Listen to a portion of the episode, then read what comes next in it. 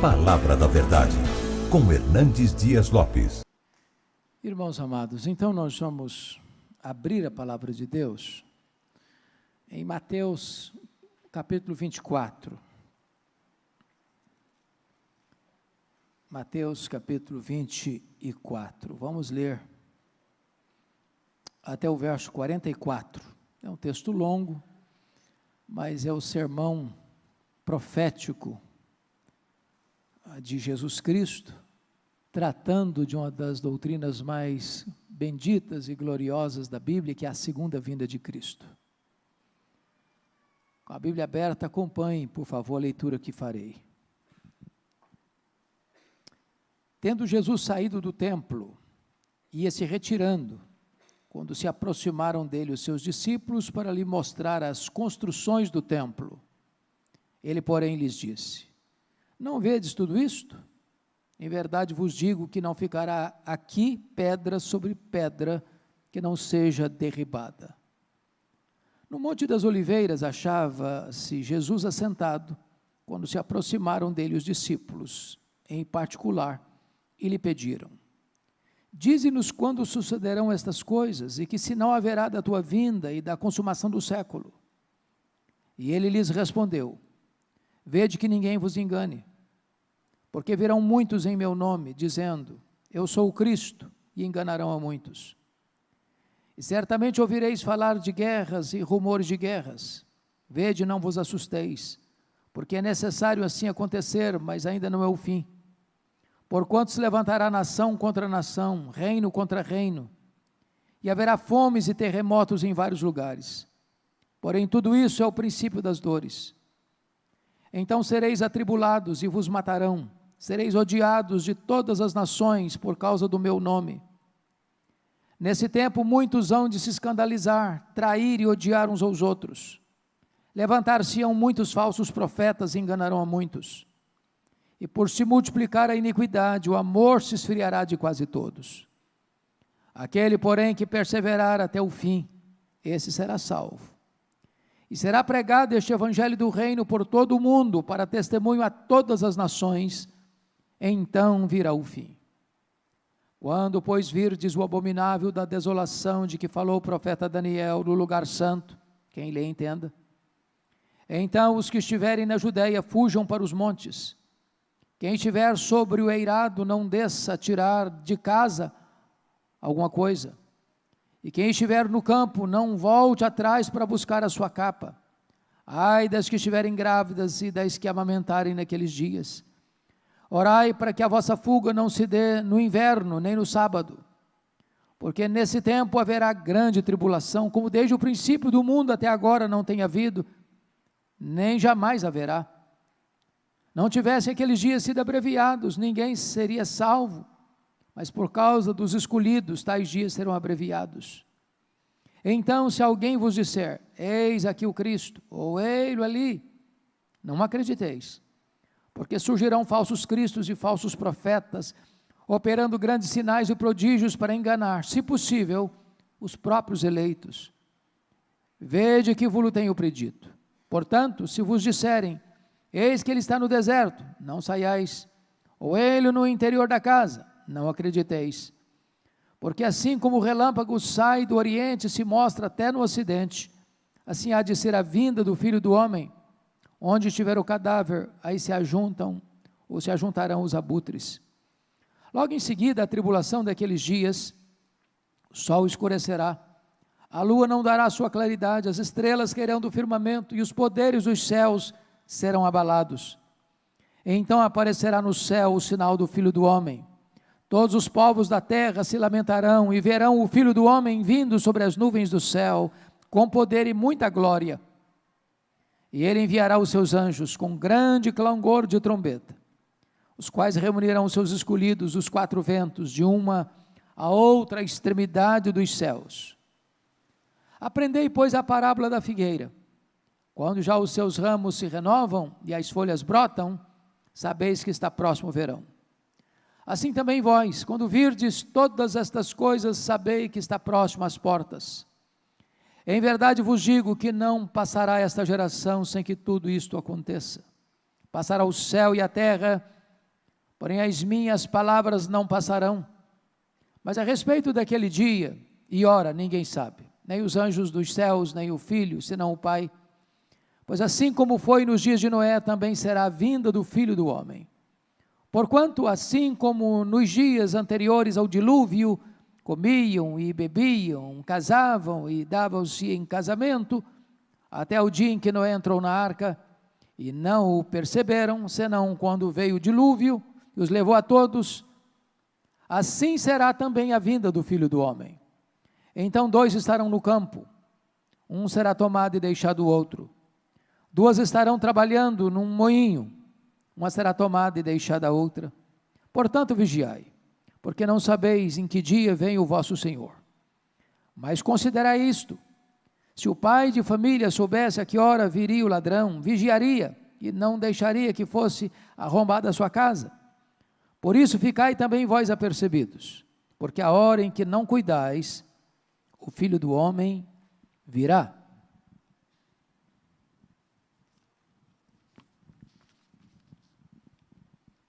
Pois bem, irmãos, eu gostaria de pensar um pouco com vocês sobre esta magna doutrina, a segunda vinda de Cristo. A segunda vinda de Cristo pode ser considerada a acrópole da esperança cristã. O ponto culminante da fé cristã. A expectativa mais bendita da igreja de Cristo. Para vocês terem uma ideia, a primeira vinda de Cristo, nós temos em torno de 300 profecias específicas nas Escrituras. Mas sobre a segunda vinda, nós temos 2.400 profecias. Há muito mais profecias sobre a segunda vinda do que sobre a primeira vinda. Portanto, esta é uma verdade magna que tem sustentado a igreja nos tempos difíceis, encorajado a igreja nos tempos de escuridão, fortalecida a igreja em tempos de prova. E eu queria então olhar para esse texto e tirar daqui algumas lições. É claro que esse texto é tão rico, é tão amplo, é tão profundo, que seria uma pretensão tosca querer esgotá-lo ah, em apenas uma hora. Nós queremos apenas trazer alguns lampejos para os irmãos. O texto começa com a admiração dos discípulos, que acabaram de sair do templo, quando se retiravam e se aproximaram ah, de Jesus para mostrar para eles, para ele as construções. Se você ler em João, capítulo 2, João capítulo 2,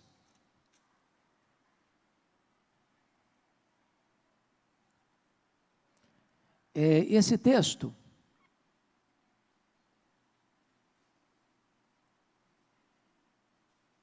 João capítulo 2, versículo 20. Esse templo foi construído em 46 anos. Então vamos entender o que, que era esse templo aqui. Vocês se lembram que o segundo templo era o templo de Zorobabel. E era um templo modesto.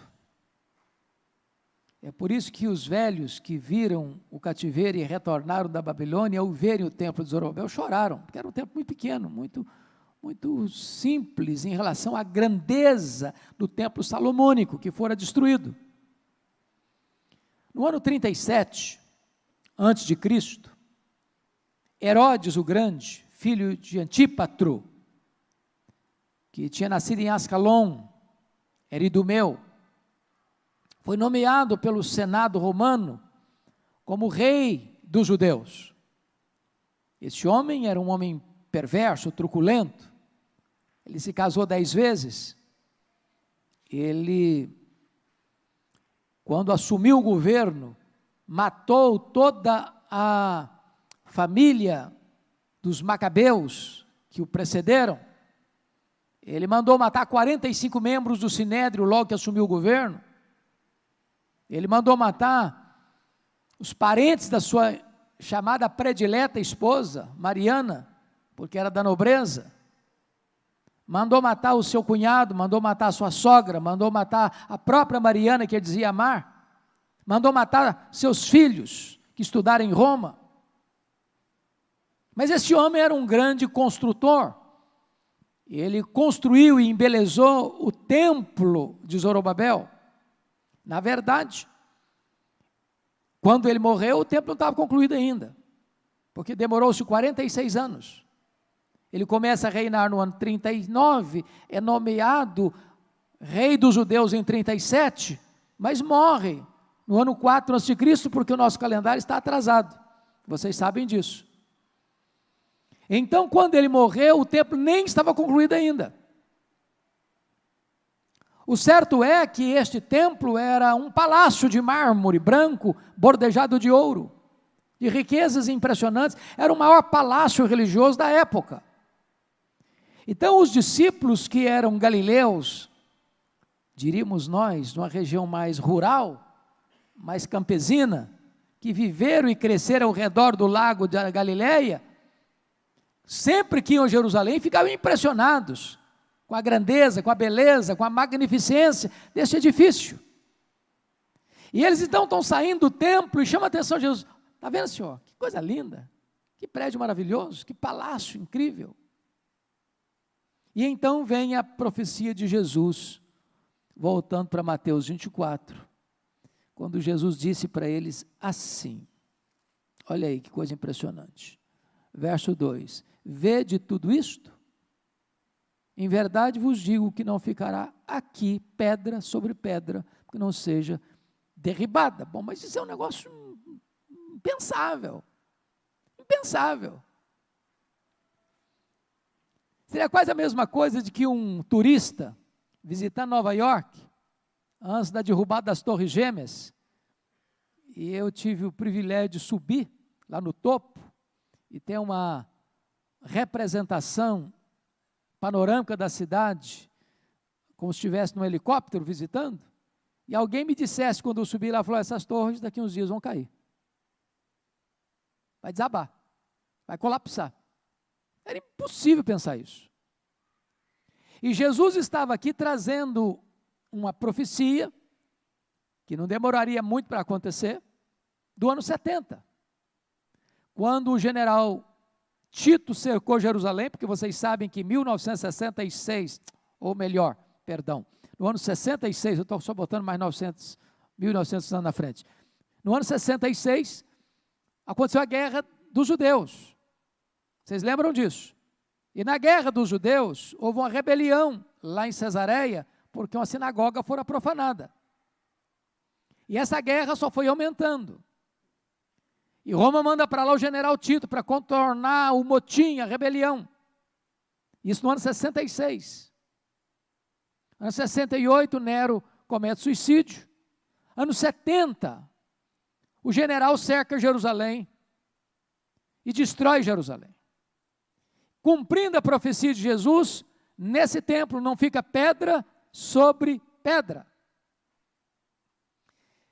Mas todo o sermão profético de Jesus registrado em Mateus 24 pega essa cena do cerco, da invasão e da destruição de Jerusalém como um emblema, como um símbolo daquilo que seria o maior acontecimento da história, a segunda vinda de Cristo. Aquele juízo parcial que veio sobre Jerusalém no ano 70 era apenas um emblema, um símbolo daquilo que haveria de acontecer na segunda e gloriosa vinda do Senhor Jesus Cristo. Bom, então, o que você nota em seguida, versículo 3, é que diante da profecia de Jesus, de que não ficaria pedra sobre pedra, os discípulos se aproximam no Monte das Oliveiras, por que o Monte das Oliveiras? Jerusalém é uma cidade de montes. Monte das Oliveiras, Monte Moriá, Monte Sião. a entrada de Jerusalém, subindo pelo deserto, você vai chegar no topo, no topo, no topo, que é o Monte das Oliveiras. Você está descendo no nível mais baixo do planeta, que é a região lá de Jericó, perto do Mar Morto, 400 metros abaixo do nível do mar, para 800 metros acima do nível do mar. É subir, subir, subir, subir. Quando você chega, aqui é o Monte das Oliveiras. Então a melhor visão para o templo era o Monte das Oliveiras. E aí Jesus vai dizer para eles o seguinte: e eles vão perguntar para Jesus o seguinte: Dize-nos quando sucederão estas coisas. Que coisas? Que coisas? A destruição do templo, destruição de Jerusalém. E a segunda pergunta: E que sinal haverá da tua vinda e da consumação do século? Então, eu estou perguntando três coisas. Quando sucederá isso, a invasão de Jerusalém, com a destruição do templo? Que sinal haverá da tua vinda? E eles engatam consumação do século, que é concomitante. Se você é amilenista, é concomitante com a segunda vinda de Cristo. Bom, então, a partir de agora, eu gostaria de olhar com vocês os sinais da segunda vinda. Primeiramente, vamos ver aquilo que nós chamamos de sinais da graça. Versículo 14, olha comigo aí. E será pregado este evangelho do reino por todo o mundo, para testemunha a todas as nações, e então virá o fim. Então, a primeira coisa que Jesus mostra como sinal é que o evangelho do reino será pregado. Em que lugar? Por todo o mundo. Para testemunhar quem? A todas as nações. E o que, que vai acontecer? Então virá o fim. Então, se você notar, Atos 1,8, Jesus dá o esboço missionário da igreja. E sereis minhas testemunhas tanto em Jerusalém como em toda a Judéia, Samaria, até os confins da terra. Agora vamos entender. Jesus não está dizendo que cada pessoa de cada etnia vai ouvir o Evangelho. Está dizendo que esse evangelho vai ser pregado por todo mundo, para testemunhar todas as nações, e aqui etnias. Então virá o fim. Irmãos amados, nós já tivemos muitas campanhas de expansão do Evangelho, de Constantino a Carlos Magno, de Carlos Magno a Lutero, de Lutero a, até o período das missões modernas, que foi em 1792 com William Carey, e das missões modernas de 1792 de William Carey até hoje. Mas eu penso que Deus nos deu nessa geração a ferramenta mais poderosa para o cumprimento dessa profecia, que é o advento da internet. O advento da internet. Se você usa literatura, ela tem fronteira. Se você usa rádio, tem fronteira. Se você usa televisão, tem fronteira. Se você usa qualquer outro instrumento, tem fronteira. Se você usa as mídias sociais, você fala para o mundo inteiro. Me permita contar um fato pessoal. Há um ano, mês de novembro, eu tinha um canal de YouTube praticamente desativado. Tinha criado em quatro anos, sem nenhum investimento, Fábio. Só estava lá. De vez em quando alguém lá postava um sermão e tal. Parado. Parado. Em novembro do ano passado, eu disse, não, eu estou investindo no canal do YouTube da igreja, em Pinheiros, investo na LPC, vou investir também no, nesse, porque são mais um galho, mais um braço, mais uma porta.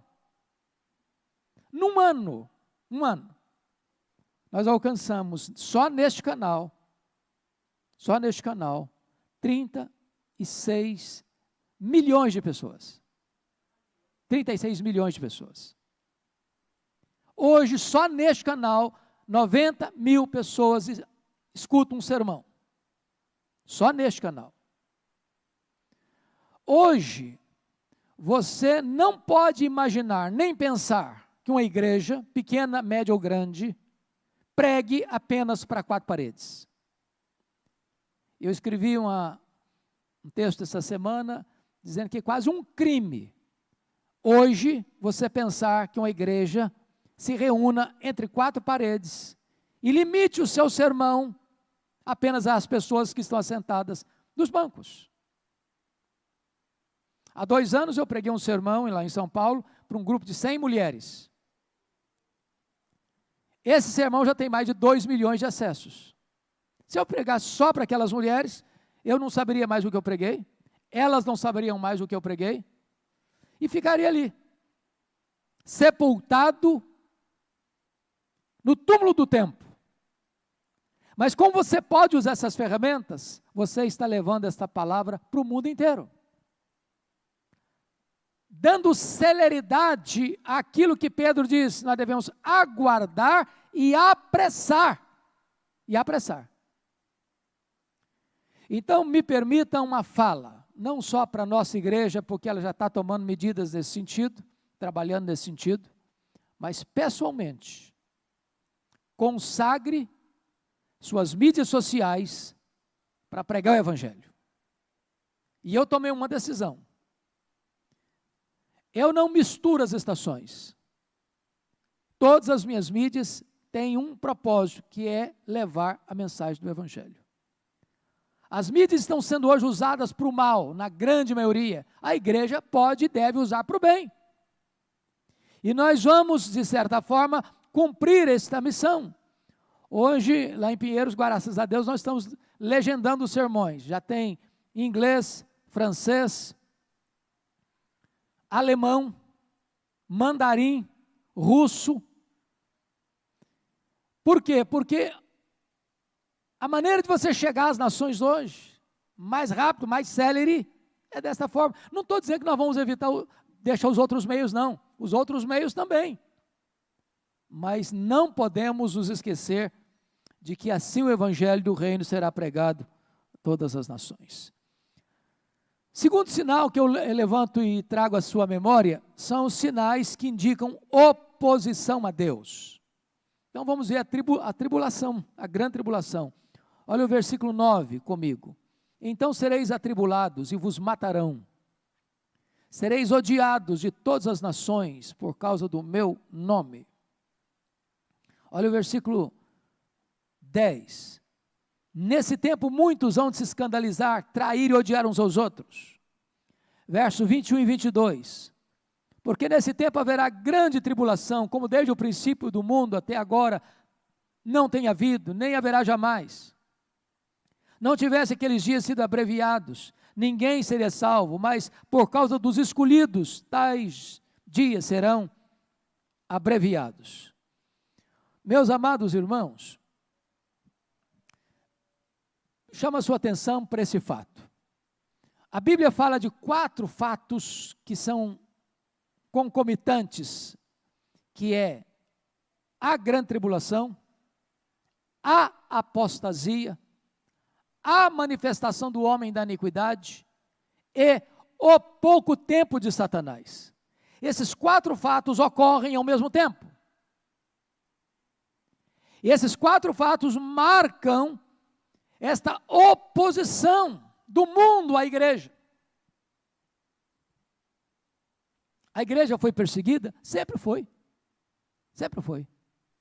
O Sinédrio perseguiu, os imperadores romanos perseguiram. Depois a religião oficial do mundo perseguiu.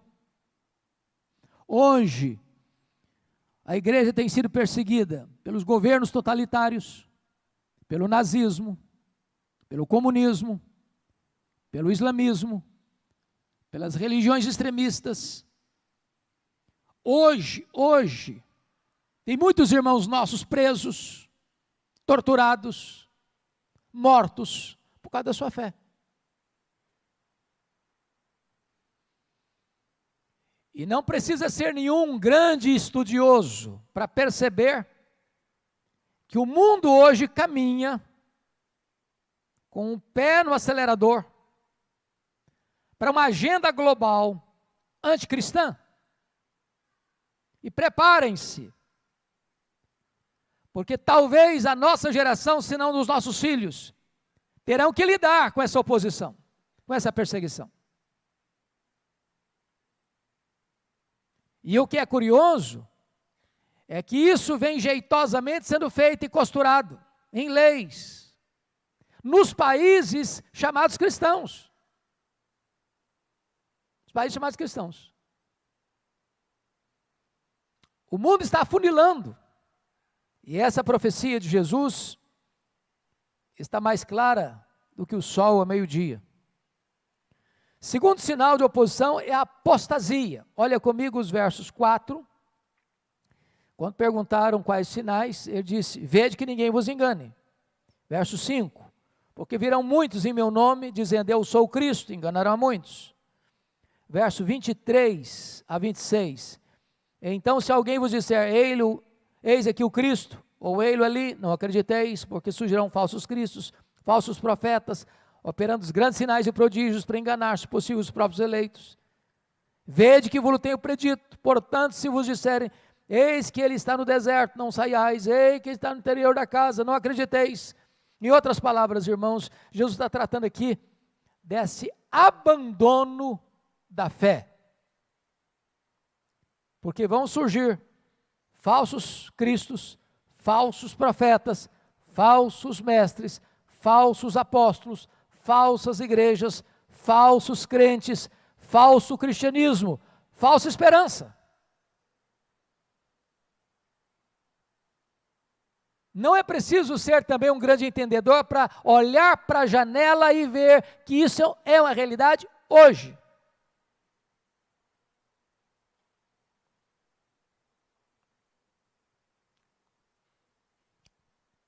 Se você perceber, talvez o liberalismo teológico começou com isso, né? fruto do racionalismo, iluminismo. E é dramático, irmãos, é dramático você olhar hoje, por exemplo, o que é Europa. É doloroso. Para vocês terem uma ideia, Holanda, até 1960, as pessoas frequentava as igrejas. De 1960 para cá, os templos estão lá, mas o povo não frequenta a igreja mais.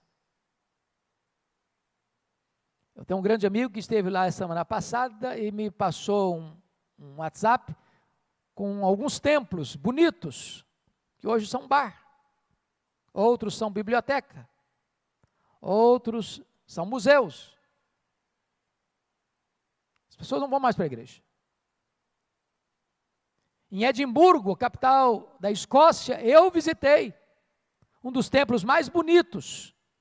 E quando eu entrei, eu fiquei chocado porque não tinha púlpito nem banco, era um bar.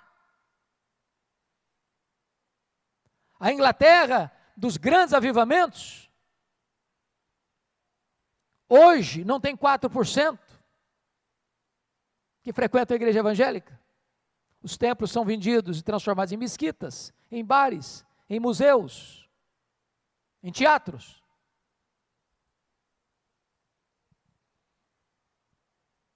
Ao mesmo tempo que o liberalismo devastou as grandes denominações históricas, e todas elas estão perdendo membros hoje, todas, as grandes denominações históricas estão perdendo membros, todas, sem exceção.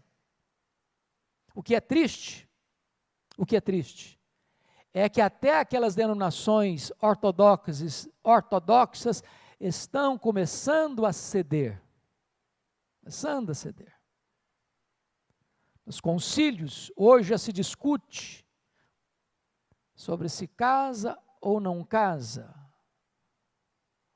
os de relação homoafetiva.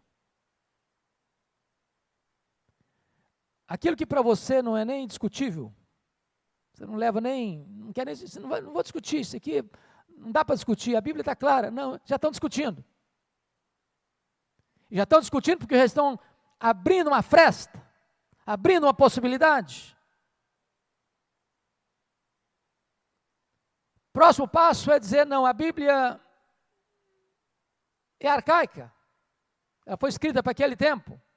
A cultura mudou, a sociedade mudou, as leis mudaram, o entendimento mudou, a cosmovisão mudou. Então a Bíblia precisa se adequar. Eu preciso atualizar, preciso ressignificar o texto.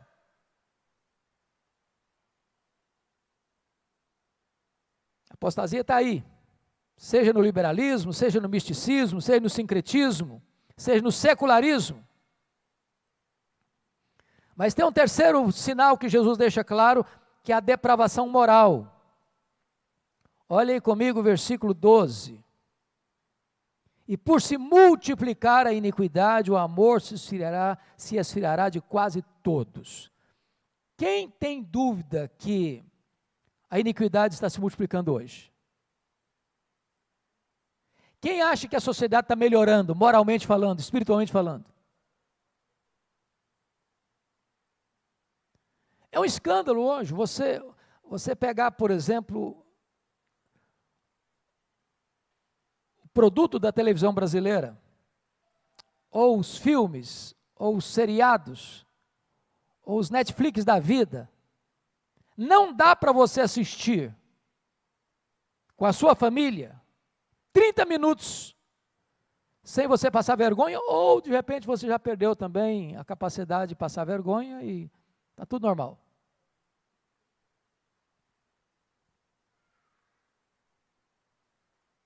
A sociedade está hoje pelo avesso. O certo é errado, o errado é o certo. Onde você pode imaginar que hoje, para preencher um formulário do seu filho estudar na escola, não tem mais pai e mãe? Falar em pai e mãe é um discurso agressivo, quase que discurso de ódio. Não se celebra mais Dia dos Pais, Dia das Mães. Isso é um palavrão. Isso é uma afronta à sociedade.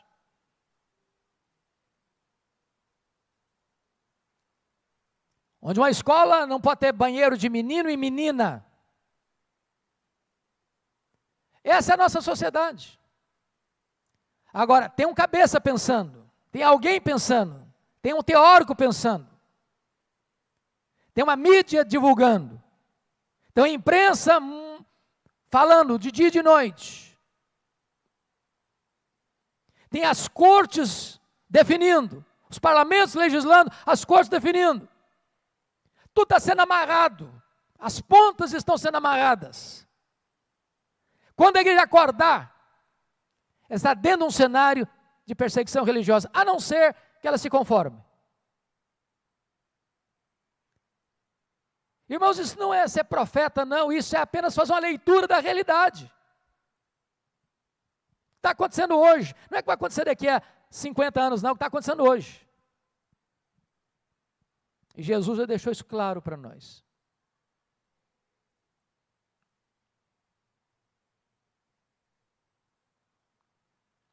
Mas tem outro cumprimento aí que Jesus coloca no verso 15, que é a figura do anticristo. Quando, pois, virdes o abominável da desolação de que falou o profeta Daniel no lugar santo, quem lhe entenda.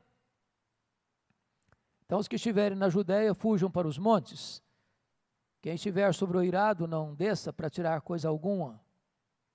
Quem estiver no campo, não volte atrás para buscar sua capa. Ai das que estiverem grávidas e das que amamentarem naqueles dias. Orai para que a vossa fuga não se dê no inverno nem no sábado. É claro que Jesus está contando aqui, nesse contexto todo aqui, a invasão de Jerusalém, que é um emblema do que acontecerá. A figura do anticristo, ela foi representada certamente em Antíoco Epifânio, quando ele sacrificou uma porca no altar do templo de Zorobabel. Ele é aqui representado pelo invasor de Jerusalém no ano 70. E está dizendo que não fuja, porque tanto o sábado, as pessoas tinham só um período para andar, não podia fugir mais do que aquele, pela, pela norma que eles acreditavam. No inverno, Jerusalém chega a temperaturas abaixo de zero, não dá para caminhar rápido no inverno. E uma mulher grávida não tem agilidade para correr. Mas o fato é que ele está falando aqui apontando para o anticristo que virá. E esse anticristo é chamado na Bíblia de o iníquo, lá em 2 Tessalonicenses capítulo 2. Agora preste atenção no que eu vou lhes dizer. A palavra iníquo no grego é anomos, de onde vem a nossa palavra portuguesa, sem lei. Em outras palavras, o anticristo será um líder que vem numa esteira da ditadura do relativismo, sem lei. A sociedade presentana é uma sociedade que não suporta princípios, regras, normas, valores absolutos. Então ele vem exatamente nessa esteira. E é curioso que o diabo quis sempre imitar a Deus, sendo Deus trino, Pai, Filho e Espírito Santo, ele vai querer imitar isso. O dragão, o anticristo e o falso profeta. Uma vez que a segunda pessoa se encarnou, ele também vai tentar fazer isso, dando ao anticristo o seu poder e a sua autoridade. O anticristo será mutatis mutandis, uma espécie de encarnação de Satanás. Uma vez que Cristo tem uma noiva, a igreja, ele vai também tentar imitar isso. Ele vai ter a grande meretriz, a grande Babilônia. E diz Apocalipse 13 que todas as nações vão adorar o anticristo. Todas. Todos, exceto exceto os que têm o selo de Deus. Isso significa o seguinte, irmãos: nenhum crente, nenhum crente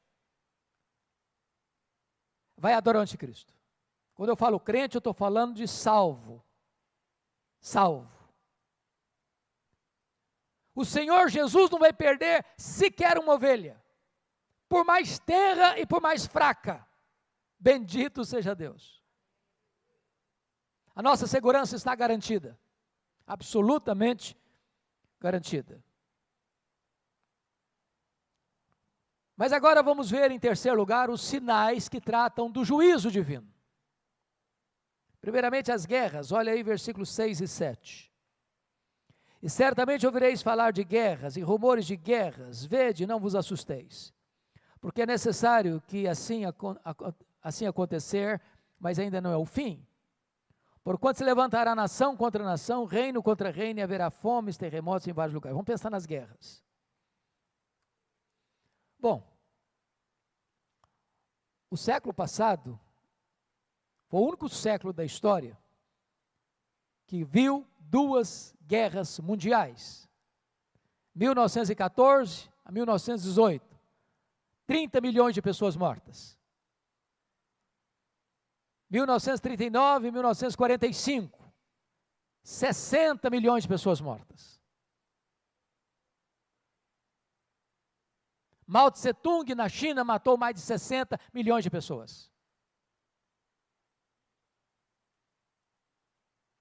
Nós tivemos só no século passado mais de 200 milhões de pessoas mortas.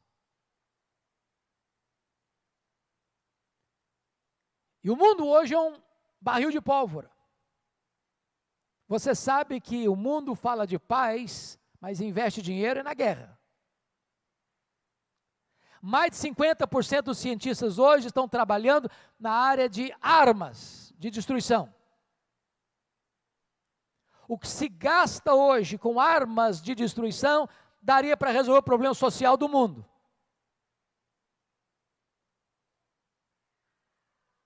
E hoje nós temos não só guerras, reino contra reino, nação contra nação, mas etnia contra etnia, tribo contra tribo.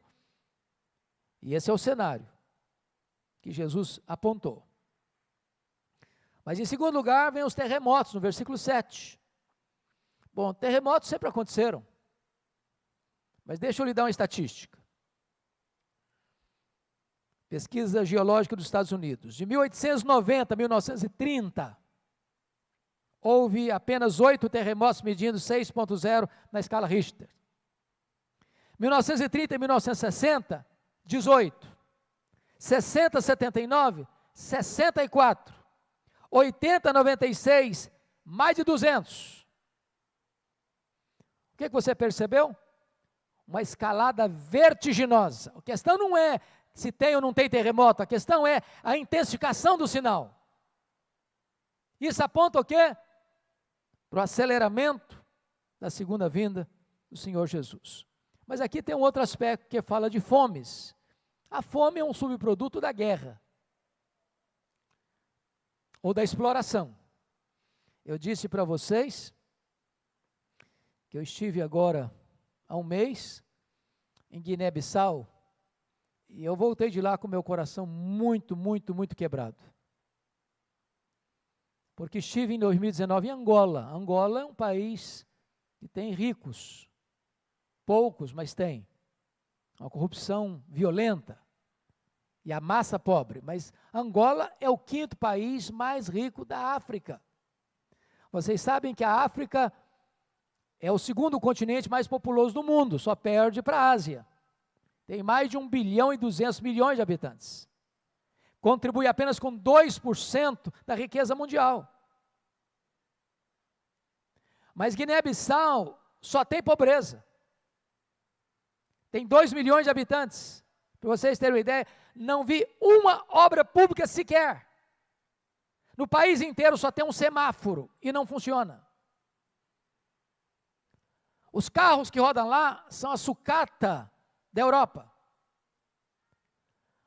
As estradas inexistem porque só, só buraco. As casas melhorzinhas é coberta de zinco, um calor insuportável não tem emprego, não tem salário. As pessoas estão na rua, mulheres, jovens, crianças, adolescentes, moças, ao redor de uma bacia de pepino ou de batata, para vender aquilo e comer no final do dia. A expectativa do guineense é comer hoje. Comer hoje. Enquanto algumas pessoas estão morrendo de fome, tem outras que estão morrendo de comer. Fomes É uma situação que mexe com a gente. Ah, graças a Deus nós chegamos, já conseguimos, ah, a Igreja de Pinheiros está mandando cestas básicas, já tem milhares de pessoas hoje que já receberam, e cesta básica para eles, entenda, um saco de arroz, porque eles comem arroz. A comida principal é arroz. Estamos mandando agora, com a graça de Deus, conseguir os recursos, 30 mil cada dia, especial que escrevemos para lá, está sendo mandado agora em janeiro, se Deus quiser. Eu já estou conversando com alguns empresários para ir comigo na próxima ida, e a ideia é montar uma fábrica de telha, para dar emprego e para ajudar a cobrir as casas com uma cobertura que aplaque um pouco o calor, melhore um pouco a qualidade de vida deles. E já tem um irmão o presbítero Júnior, é um grande empresário presbiteriano, e ele me disse, pastor, eu topo ir. Já estou pensando na questão de como implementar lá essa fábrica de telhas. O Brasil tem uma dívida, irmãos, enorme, enorme, com Angola, com Guiné-Bissau, com Moçambique, porque os braços que construíram essa nação no começo eram os braços dos escravos que vieram de lá. Nós temos uma responsabilidade não só social, nós temos uma responsabilidade espiritual. Por quê? Vou lhes dizer isso, está no meu coração. Às vezes, nós estamos mandando missionários para países que as portas estão fechadas. E o cara fica lá 10 anos, não pode falar de Jesus abertamente, não pode carregar a Bíblia no meio da rua. E ele começa a escolinha de futebol, daqui a 10 anos ele tem lá cinco alunos de futebol. E às vezes tem países que as portas estão escancaradas.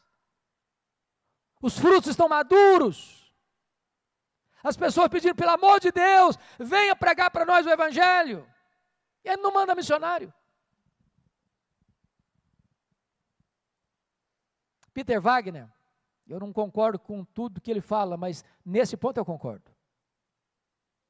Ele diz o seguinte: pense comigo, um, um agricultor. Ele tem uma lavoura de maçãs para colher. Ele tem 100 funcionários. E 80% da lavoura dele está madura na hora de colher. 20% está verdolenga. Eu pergunto a vocês: onde esse fazendeiro manda seus trabalhadores colher maçãs? Onde ele manda mais gente para colher? Onde está maduro? Onde está verdolengo? É óbvio. Onde a lavoura está madura. Eu não estou dizendo que nós não vamos mandar missionários para a janela 10 por 40, não. Eu estou lhe dizendo que nós precisamos entender o tempo e mandar missionários para onde as portas estão abertas, escancaradas.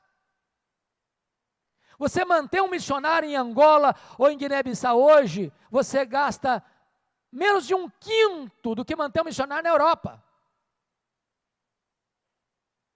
Agora é claro que não dá status você ir para Guiné-Bissau, nem para Angola. Irmãos, o desafio está posto. O desafio está posto. Porque se nós não aproveitarmos as portas abertas agora, vou lhes dizer uma coisa: o islamismo está descendo com força do Saara. Daqui a pouquinho, a porta está fechada. A porta está fechada. Mas o texto lá de Lucas 21, Lucas 21, versículo 11, diz que também Jesus disse que haveria epidemias. A história sempre foi assolada por epidemias, né? Peste negra na Europa, a febre espanhola no começo do século XX, e agora, 2020, a pandemia. Essa com a característica que ela é universal, abrangente. Não, não foi tão avassaladora do ponto de vista de mortes, em comparação com as outras, mas mais ampla. Abalando as estruturas do poder econômico, do poder científico, do poder político. Alguém pergunta, pastor, tem alguma coisa a ver com a segunda vinda? Tem, no sentido de que Jesus previu, estabeleceu no Sermão do Monte, que a sua segunda vinda seria precedida também por epidemias. Eu não sei quantas mais virão, mas todas que vêm são um alerta. É uma trombeta que está soando. Mas me permita agora olhar um pouquinho sobre como será a segunda vinda, a descrição da segunda vinda. E o versículo 27, compara, confira comigo aí, a segunda vinda será repentina. Assim como o relâmpago sai do Oriente e se mostra no Ocidente, assim há de ser a vinda do Filho do Homem. Ou seja, não dá para se preparar de última hora. Repentina. Na linguagem de 1 Coríntios, capítulo 15, no momento, num átomo de tempo, num piscar de olhos. Assim Jesus voltará. Não dá para buscar encher a lâmpada de azeite quando a trombeta soar. Segundo lugar, segundo lugar, a segunda vinda do Senhor Jesus, ela será não só repentina, mas será também inesperada. Inesperada. Olha aí comigo o versículo ah, 43. Mas considerar isso: se o pai de família soubesse a que hora viria o ladrão, vigiaria e não deixaria que fosse arrombada a casa. Por isso ficai também vós apercebidos, porque a hora em que não cuidais, o filho do homem virá. Quando ele usa a figura do ladrão, que foi usada por Jesus, por Paulo, por João, por Pedro, a ideia é: um ladrão não manda um telegrama, nem um passa um e-mail, nem um zap zap para vocês, olha, tal dia, tal hora eu chego aí. Ele chega, de forma o quê? Inesperada. Ou seja, a segunda vinda de Cristo não será óbvia. Vai ser como um dia qualquer. Você levanta cedo, escova dentro, toma café, Se você tem filho na idade de escola, leva o filho para a escola. Se você não tem filho na idade de escola, você vai para o trabalho. Se você já está aposentado, você dorme mais um pouquinho. Vai ser num dia assim. Quando você não está esperando, é que ele vem. Mas mais do que isso, a segunda vinda será também gloriosa. Olha comigo o verso 30. Então aparecerá no céu o sinal do Filho do Homem, todos os povos da terra se lamentarão e verão o Filho do Homem vindo sobre as nuvens com poder e muita glória. Basicamente há um contraste entre a primeira e a segunda. Na primeira ele veio de forma humilde, nasceu de uma virgem, foi deitado numa manjedoura, cresceu numa carpintaria, morreu numa cruz, precisou de um túmulo emprestado para ser sepultado. Mas na segunda vinda ele virá em glória, em majestade, em poder. Mais do que isso, ela será vitoriosa. Verso 31. E ele enviará os seus anjos com grande clangor de trombeta, os quais reunirão seus escolhidos os quatro ventos de uma a outra extremidade dos céus. Oh, irmãos, que coisa maravilhosa, porque a Bíblia menciona, preste atenção nisso aqui. Quando Jesus voltar, Primeiro fato, primeiro acontecimento. João 8, 28 e 29. Os mortos ouvirão a sua voz e sairão dos túmulos, uns para a ressurreição da vida, outros para a ressurreição do juízo. Segundo, os que estiverem vivos serão transformados. E nessa rapidez dos anjos, eles saem colhendo os salvos. Colhendo os salvos. Então preste atenção, as máscaras vão cair, porque anjo não vai ser ludibriado. O anjo não vai pegar um ímpio, achando que vai pegar um salvo, nem vai deixar um salvo pensando que ele é ímpio. Diz 2 Timóteo 2,19 que Deus conhece os que lhe pertencem. Mas mais do que isso, eu gostaria só agora que você, e eu quero terminar, dizendo o seguinte: que você precise, e eu também, olhar esses sinais. Porque quero chamar sua atenção para o versículo é, 37 e 39. Pois assim como foi nos dias de Noé, também será a vinda do Filho do Homem. Porquanto, assim como nos dias anteriores ao dilúvio, comiam e bebiam, casavam e davam-se em casamento, até o dia em que não entrou na arca, e não o perceberam, senão quando veio o dilúvio e os levou a todos. Assim será também a vinda do Filho do Homem. O que eu acho interessante é que Jesus, no sermão aqui, ele não aponta a depravação das pessoas que viveram no período diluviano. Ele só alerta para o fato de que casavam, compravam, vendiam, davam-se em casamento, levava a vida. E eu pergunto a vocês, eu pergunto a vocês, que pecado há em comer e beber? Que pecado há em casar e dar em casamento? Que pecado há nisso? Nenhum. Nenhum. Então qual o alerta de Jesus aqui? O alerta de Jesus aqui é que antes dele voltar, ou nos dias que precederão a sua volta, as pessoas vão estar tocando a vida normalmente, fazendo o que sempre fizeram: comendo, bebendo, casando, dando-se em casamento. E foi assim que aconteceu no dilúvio. Noé pregou 120 anos. Ele era o pregoeiro da justiça. Ninguém acreditou, ninguém deu atenção, ninguém ouviu, ninguém se arrependeu, e ele fala, e ele fala, e ele fala, todo mundo tocando a vida, tocando a vida, tocando a vida, ganhando dinheiro, vivendo a vida.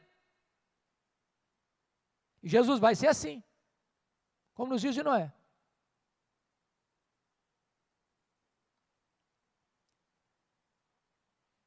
E quando ele vier, um será tomado e outro deixado seja no campo, seja no moinho, tomado para a glória, deixado para o juízo. Aí não tem mais jeito. Então, eu queria que você ficasse em pé e nós vamos encerrar. Lendo, por gentileza, o verso 44. Em voz bem alta. Vamos ler juntos? Por isso, ficai também vós apercebidos, porque a hora em que não cuidais, o filho do homem virá. Meus amados, que Deus nos desperte o coração para vivermos atentos, vigilantes, aguardando e apressando o dia da vinda do Senhor. Perguntaram um dia para João Wesley: João Wesley, o que você gostaria de estar fazendo quando Jesus voltar? Ele respondeu: Eu gostaria de estar fazendo o que eu faço todo dia. Todo dia eu estou aguardando, esperando a volta do meu Salvador. Que Deus nos abençoe.